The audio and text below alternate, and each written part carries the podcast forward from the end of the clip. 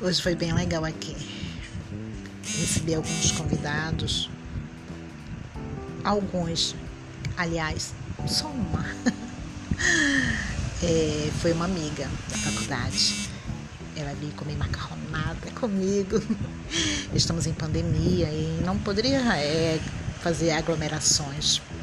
Mas como ela mora aqui pertinho, ela veio aqui rapidinho. Aí eu falei, amiga, vou fazer uma macarronada Ela falou, tá bom, ok, só não gosto de queijo. Não, tudo bem, eu também não gosto de queijo no macarrão.